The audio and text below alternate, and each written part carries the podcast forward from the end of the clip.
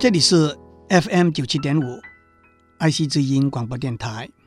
您所收听的是我爱谈天，你爱笑，我是刘总郎。上一次我们谈到行为经济学里头的一些基本观念，今天我想继续多谈一点。行为经济学是从一九七零年开始。把心理学和认知科学融合到以严谨的数学为基础的经济学里头的一个研究领域。今天我要谈的题目是风险管理 （risk management），也就是在得失之间如何选择取舍。首先，让我用纯数学的观点。来谈风险管理，让我提出两道题目。第一道题目是：假如您有二分之一的机会赢得一块钱，或者四分之一的机会赢得两块钱，您会选择哪一个呢？您会说无所谓，这两个选择是等价的。第二道题目是：假如您有二分之一的机会赢得一块钱，或者四分之一的机会赢得三块钱，您会选择哪一个呢？您会选择后面一个。您这两个答案都是正确的，有严谨的数学根据的。在第一道题目里头，如果您有二分之一的机会赢得一块钱，您玩。一万次，大概会赢五千次，所以您会赢五千块钱。如果您有四分之一的机会赢得两块钱，您玩一万次，您大概会赢两千五百次，您也会赢得五千块钱。所以，当您说这两个选择是等价的时候，您是对的。同样。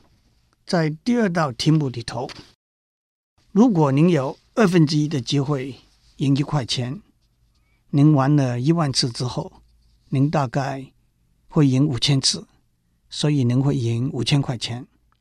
但是如果您有四分之一的机会赢三块钱，您玩一万次，您大概也会赢两千五百次，但是您赢的总数就是七千五百块钱了。这两道题目说明了几率理论 （probability theory） 里头最基本的一个观念，那就是一个选择的预期价值 （expected value）。一个选择的预期价值等于这个选择成功的几率。乘上这个选择成功的回报，预期价值比较高，回报就会比较高。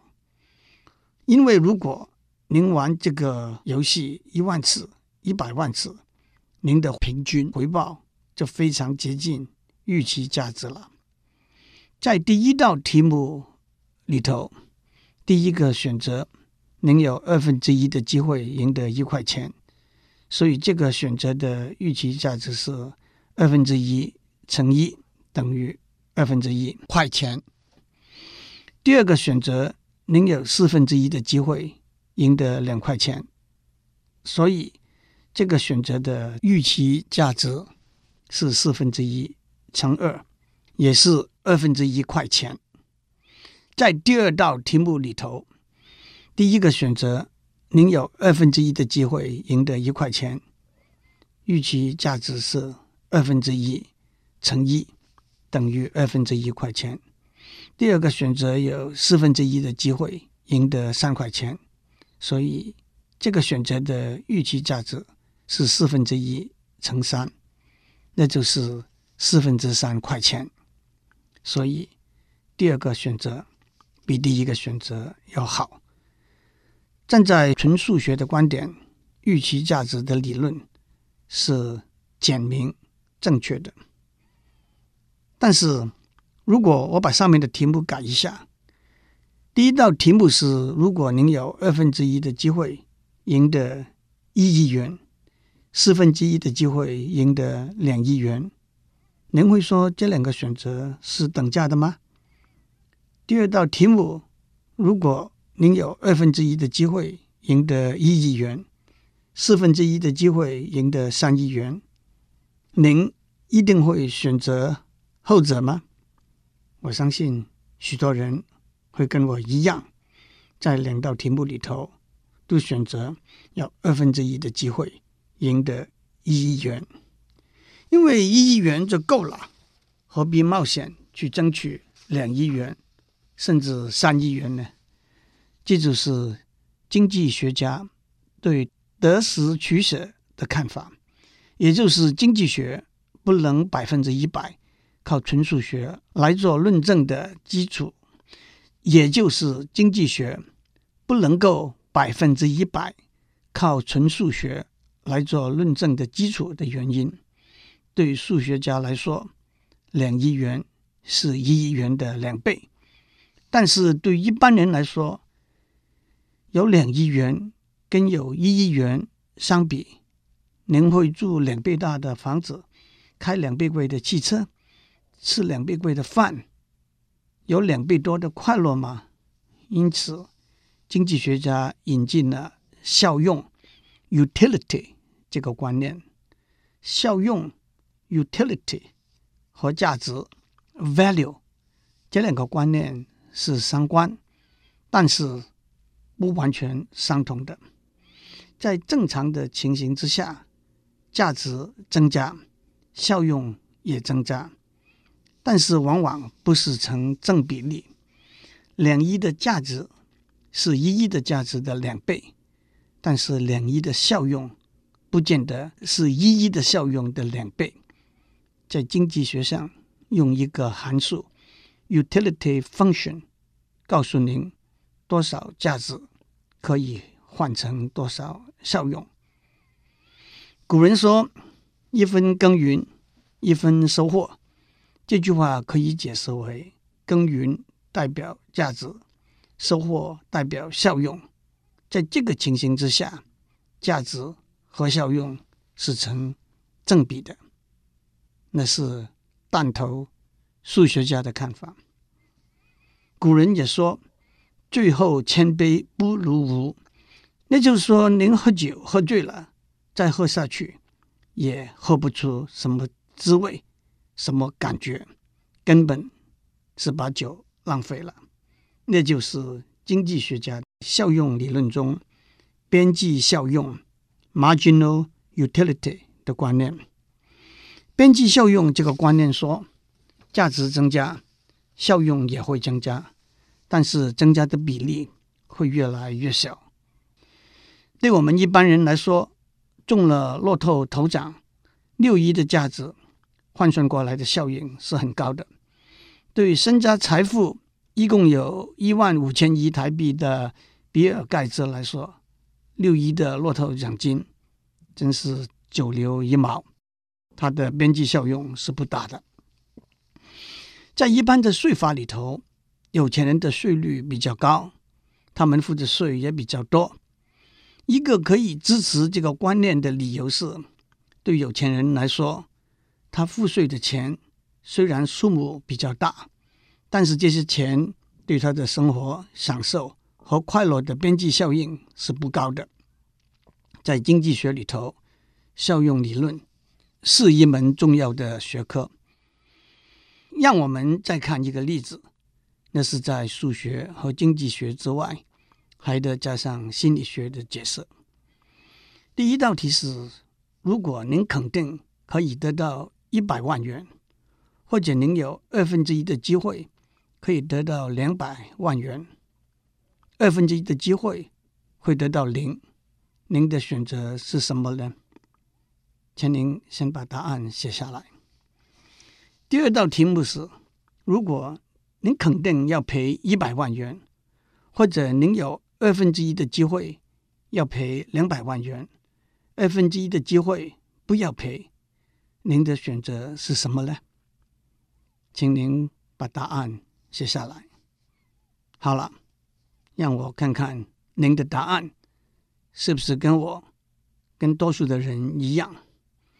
第一道题，在肯定可以得到一百万元和有二分之一的机会得到两百万元和二分之一的机会什么都得不到之间的选择，多数的人会选肯定得到一百万元。在第二道题目里头，在肯定要赔一百万元和有二分之一的机会。赔上两百万元，但是也有二分之一的机会不要赔。多数的人会选有二分之一的机会会赔两百万元，但是也有二分之一的机会不要赔。这个结果不能够用数学上预期价值的理论来解释，因为在每一道题里头，两个选择的预期价值是一样的。这个结果也不能够完全用经济学上的边际效用的理论来解释。按照边际效用的说法，在第一道题里头，选肯定得到一百万元，却不去追求两百万元，是合乎边际效用的说法的。因为再多一百万元的效用并不那么大。但是按照这个逻辑，在第二道题里头，也应该选肯定的赔一百万元，因为一共要赔两百万元的话，后果是更加严重的。这个结果，按照心理学家的解释，是人们的心理上赚和赔是两个不对称的观念。在可能赚的情形之下，一般人决策的心理是保守，避免风险；在可能赔的情形之下，一般人的心理是搏一搏，以多赔一点换取完全不赔的机会。这也说明了为什么在赌场里头，输的人输的越多，赌的越大。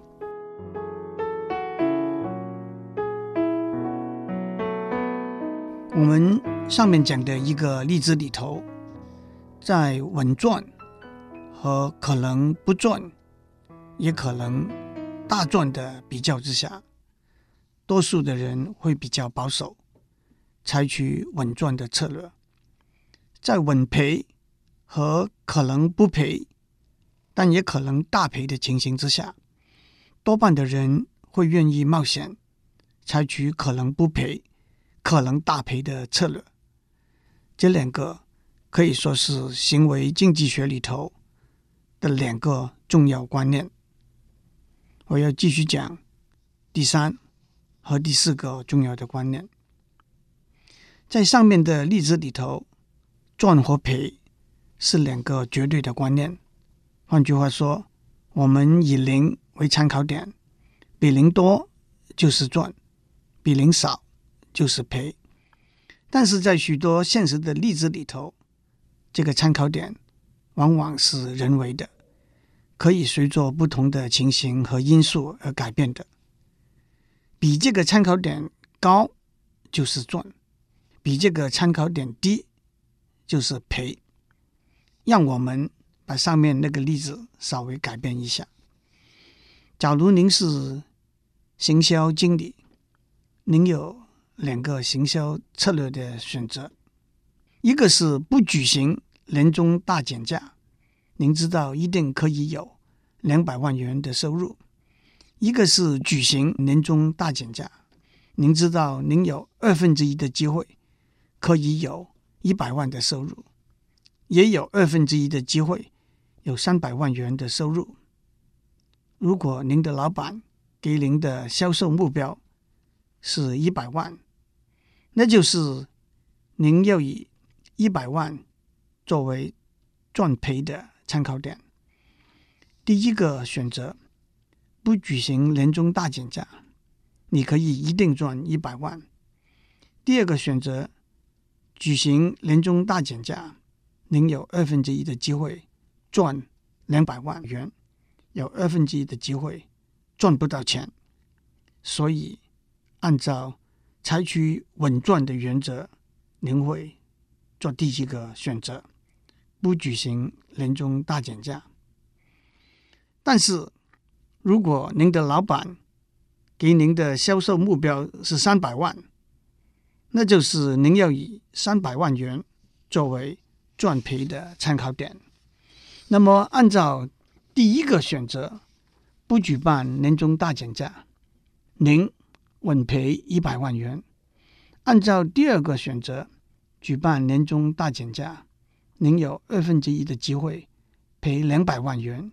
有二分之一的机会完全不赔，所以按照或者不赔或者大赔的原则，您会用第二个选择。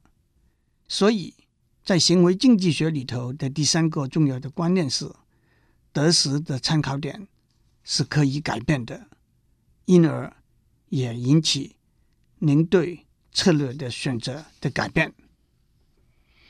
行为经济学里头的第四个基本的观念是，得和失是不对称的。多数的人在乎失，远超过在乎得。让我举两个简单的例子：您去买一杯冰红茶，付了钱买一个中杯，老板弄错了，给您一个大杯，您得到额外的一百 CC。您大概不会觉得有什么了不起，但是如果老板弄错了，给您一个小杯，您少了一百 CC，您会一肚子火，生气个大半天，因为在心理上，您吃亏了，您很在乎。您到汽油站去加油，发现油价降了，比昨天便宜，您会笑笑。可是，如果您发现油价涨了，比昨天贵，您会跟老婆埋怨半天。本来昨天下班回家的路上就应该先把油加好。得失不对称的心理效应，也会引起其他相关的心理效应。让我举几个例子，一个是安于现状的。心理效应，那就是以不变应万变，因为变可能引起更大的损失。业余玩股票的人，往往下不了决心去卖赔钱的股票，甚至有人说，许多人不离婚的原因是害怕离了婚之后会更惨。这就是安于现状的心理效应。另外一个是已经拥有的东西会特别值钱的心理效应。一把破雨伞遗留在开会的地方，许多人愿意花时间、花车钱去把雨伞找回来。一个老旧的茶杯打破了，懊恼半天。有一个人有一瓶高级红酒，别人愿意出五千块钱的价钱。他也不肯卖。有一天不小心把酒打破了，老婆说不用懊恼，对面有一家店，用四千块钱就可以买到同样的一瓶了。但是他不要去买。有一句老话说：“金窝银窝不及自己的狗窝。”自己的家是比别人的豪宅更舒服。更值钱。古语说：“家有敝帚，响值千金。”那就是说，自己家里破烂的扫把也值一千块钱的意思。另外一个是重视目前的损失，而没有把长远的利润计算在内的心理效应。百货公司大减价，您要感觉在百货公司开门那一刻。赶到，可是您可能会选择坐公车，而不坐计程车，把小钱省下来，却可能失掉在百货公司捡大便宜的机会。还有一个是愿意接受正面的表达，不愿意接受负面的表达的心理效应。有一所电影院，周日的票价是两百块钱。周末的票价是两百五十块钱。电影院有两个实质相同，但是表达方式不同的说法。一个说法是票价两百五十元，周日减五十元；一个说法是票价两百元，周末加五十元。这两个说法不管怎样表达，礼拜六去看电影就得付两百五十元，但是多半的人会喜欢。票价两百五十元，周日减五十元的说法，不喜欢票价两百元，周末加五十元的说法，因为这个说法让他觉得礼拜六去看电影有额外损失五十元的感觉。我这两次谈到行为经济学，许多的内容来自一本很有趣的书。叫做“别当正常的傻瓜”，是美国芝加哥大学经济学教授西凯元写的。书店里头都可以找到这本书。祝您有个平安的一天，得天独厚，万无一失。